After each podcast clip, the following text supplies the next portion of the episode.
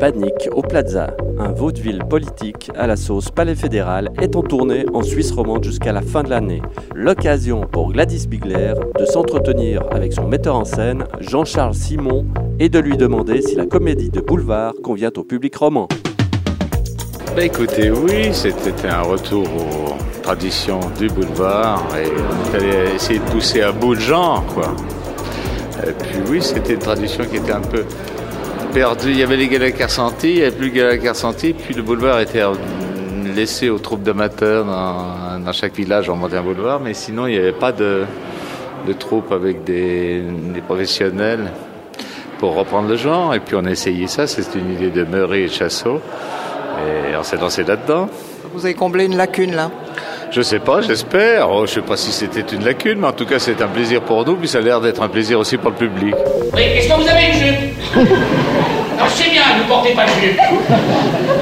Si, monsieur, vous avez embarqué une jupe, quel crétin. Mais ramenez-la immédiatement. J'exige que vous me rameniez ma jupe, j'en ai besoin. Et vite, espèce de vieux glandeur prochaine fois qu'il y a un débat sur l'euthanasie, je vote pour. Alors, Panico Plaza, bon, bah, c'est une comédie de boulevard. Elle a été écrite euh, à l'origine par Ray Kounet. Ray Qui est-il? Ray Kounet, c'est un auteur anglais spécialiste du genre. Il a fait un nombre incalculable de, de tubes, si j'ose dire. Le Canard à l'orange euh, et Panico Plaza, c'est deux des, titres les plus fameux. Et c'est une mécanique... Euh, Implacable, implacable. C'est assez difficile parce que on peut pas trop broder, il faut pas trop broder parce qu'il faut retomber sur les, rails qui suivent comme ça et il faut y aller à fond. C'était un bel, bel exercice. Alors il y, a eu déjà une, première adaptation française.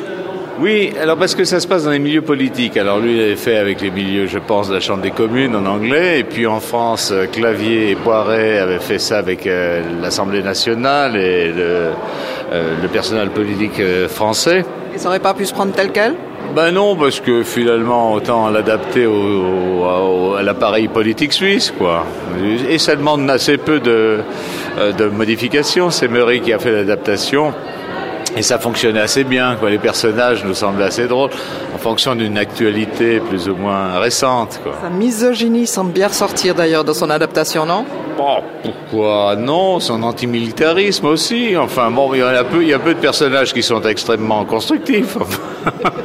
Alors, parlez-moi de ces deux personnages. On a Valérie euh, Campari, interprétée par euh, Amdaoui, et puis Philippe Brugère, par, par euh, Thierry Meury, justement. Parlez-moi de ces deux personnages.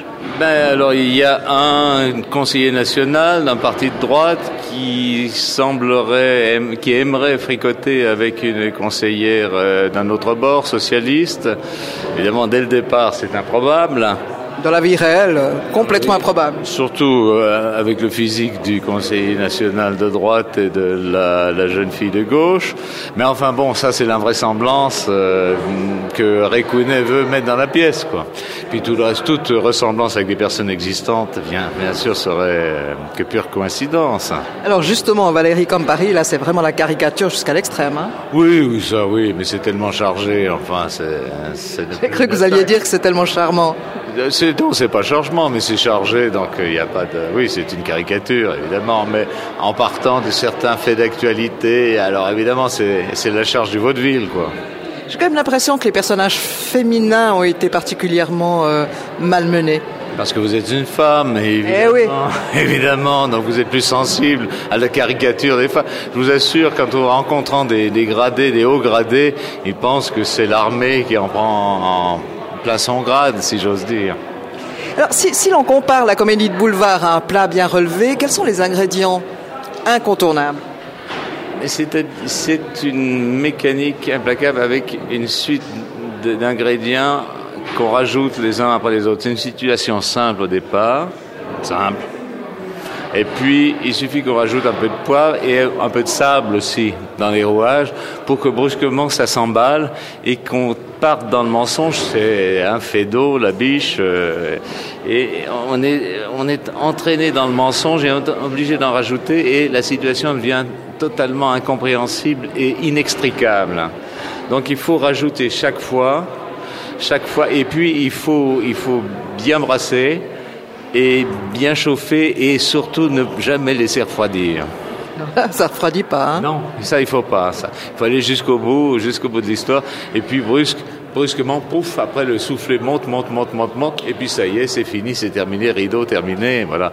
C'est intéressant à faire parce que c'est amusant, donc il faut, les portes claquent, donc il faut les faire claquer le plus rapidement possible et le plus fortement possible, quoi. Je vous préviens, ça risque de vous faire un choc, Jean-Louis.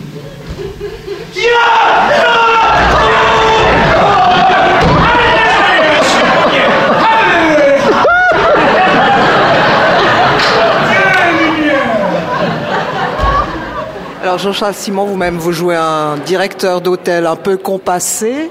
Alors rôle à contre-emploi ou bien caricature de ce que vous êtes au fond de vous?